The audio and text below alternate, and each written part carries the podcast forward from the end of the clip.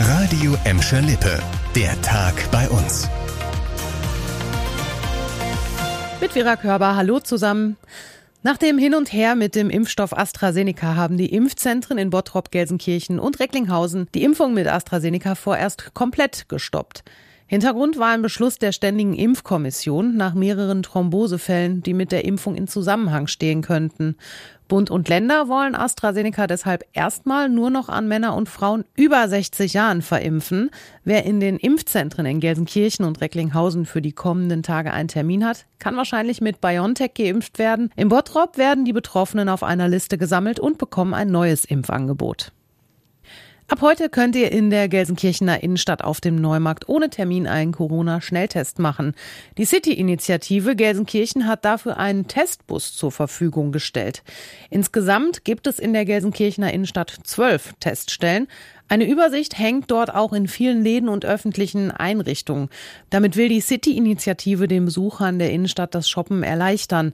Seit Montag dürfen die meisten Einzelhändler Kunden nur noch mit Termin und nach Vorlage eines negativen Corona-Schnelltests in ihre Geschäfte lassen.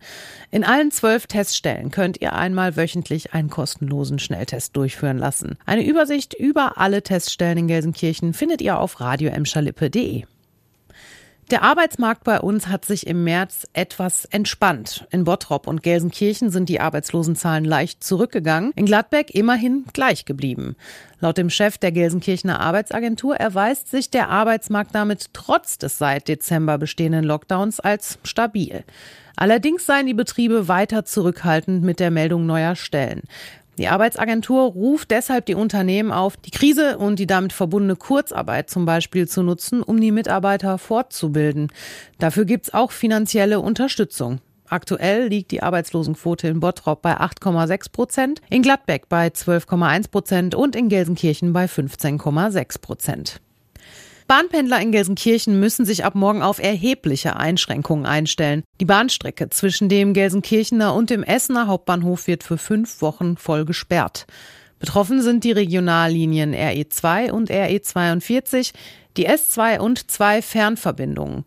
Für den Regionalverkehr fahren zwischen Gelsenkirchen und Essen Ersatzbusse. Fernreisende müssen in Duisburg oder Dortmund umsteigen.